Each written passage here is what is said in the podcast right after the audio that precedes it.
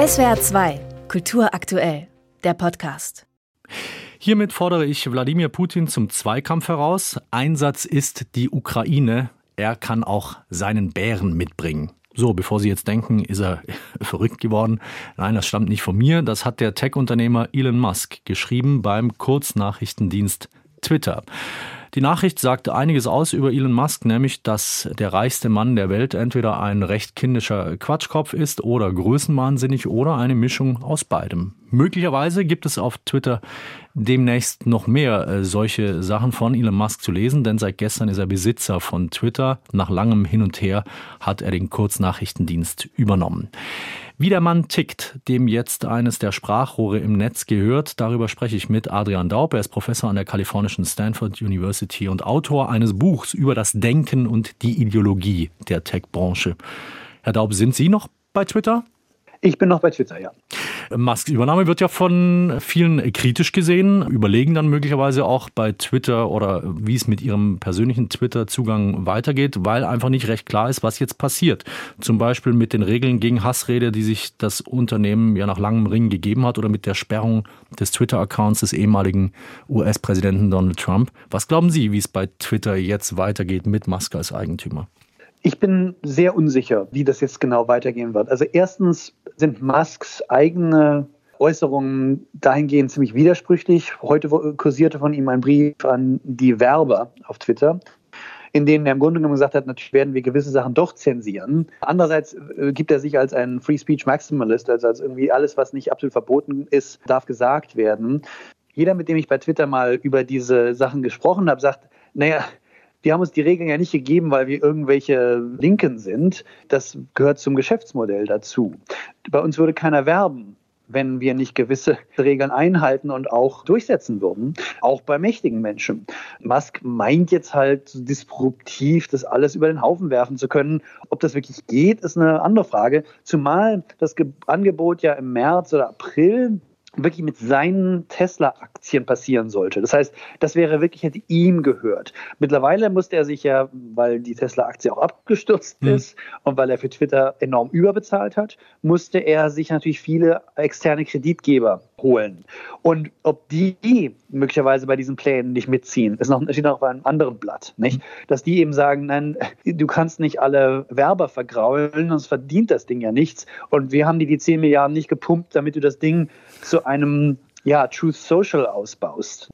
Musk gilt als extravagant, als sprunghaft, äh, oft äh, überheblich und ich habe es ja in der Moderation schon angesprochen, als eine Mischung aus kindisch und größenwahnsinnig. Sie haben ihn mal bezeichnet als den trolligsten Troll des Silicon Valley. Was heißt das oder was charakterisiert Elon Musk? Elon Musk sieht sich als Disruptor, als einer, der immer ein Außenseiter ist, der es immer besser weiß als Institutionen oder etablierte Experten und der äußerst unwirsch und auch ausfällig reagiert, wenn eben ihm gesagt wird, naja, das geht halt so nicht. Ne? Also das konnten ließ sich schön beobachten, als diese thailändische Fußballmannschaft aus einer Höhle gerettet werden musste. Und er eben ein beschlossen hat, er baut einen Roboter, weil alle das nicht können sonst. Und dann sagte jemand, das geht bei Höhlentauchen eigentlich nicht. Und dann wurde er sofort ausfällig und hat ihn als, glaube ich, als Pädophilen bezeichnet auf Twitter. Nicht? Nur weil er eben die Chutzpe besessen hat, Elon Musk zu sagen, dass vielleicht natürlich Menschen, die seit Jahren in den schwersten Umgebungen der Welt tauchen, mehr davon verstehen, wie man Kinder aus einer Höhle rettet, als ein Typ, der irgendwie halt mit seinem Handy auf dem Klo sitzt. Da könnte man jetzt sagen, ist doch egal, ob Elon Musk ein größenwahnsinniger Quatschkopf ist oder halt irre Nachrichten bei Twitter schreiben, bis das Smartphone glüht. Aber das Problem ist ja tatsächlich, dass Elon Musk nicht nur der reichste Mann der Welt ist, sondern auch über eine große Macht oder zumindest enorme Möglichkeiten verfügt. Äh, seine Starlink-Satelliten, die spielen ja beispielsweise eine recht wesentliche Rolle für die ukrainische Verteidigung gegen Russland. Oder jetzt Twitter, da gehört ihm jetzt eines der wichtigsten digitalen Sprachrohre der Welt. Also wie problematisch ist Musks Position? Also zum großen Zampano gewählt hat ihn jedenfalls niemand. Genau, also ich denke, es ist enorm problematisch, wenn er es vermag, sie umzusetzen. Wie unabhängig er dann agieren kann, ist nochmal eine andere Frage. Nicht?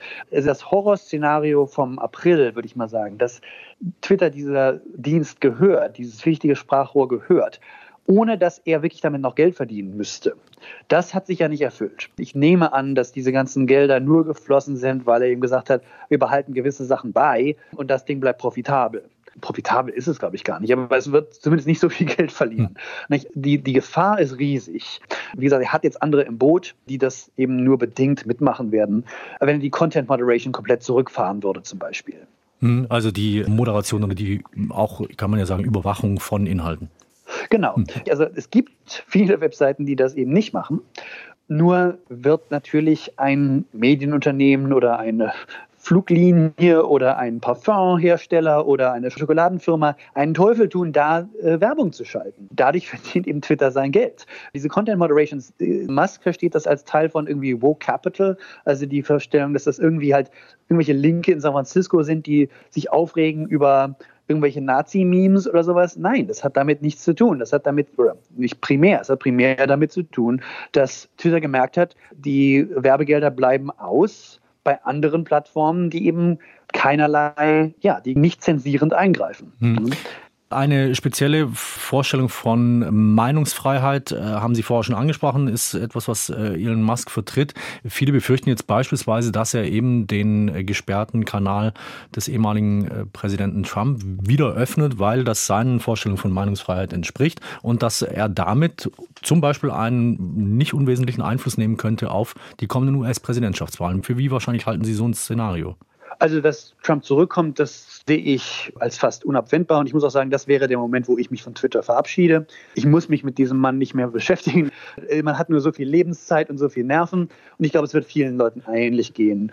Natürlich könnte das einen Einfluss auf die Wahlen haben, wenn er tatsächlich jetzt Twitter zum teuersten äh, Gab oder Parler oder 4chan der Welt umbaut und sagt, wir machen gar keine Moderierung mehr, wir machen keinerlei Zensur, alle dürfen alles posten könnte ich mir vorstellen, dass eben auch viele Medienleute nicht mehr auf Twitter sind. Die Magie, die Trumps äh, Twitter-Account damals eben ausgeübt hat, war eben, dass auch die Menschen in den Traditionsmedien ständig da dran hingen. Nicht? Wenn die erstmal weg sind, was der auf Truth Social sagt, das merkt ja fast keiner, weil die JournalistInnen da nicht unterwegs sind. Nicht?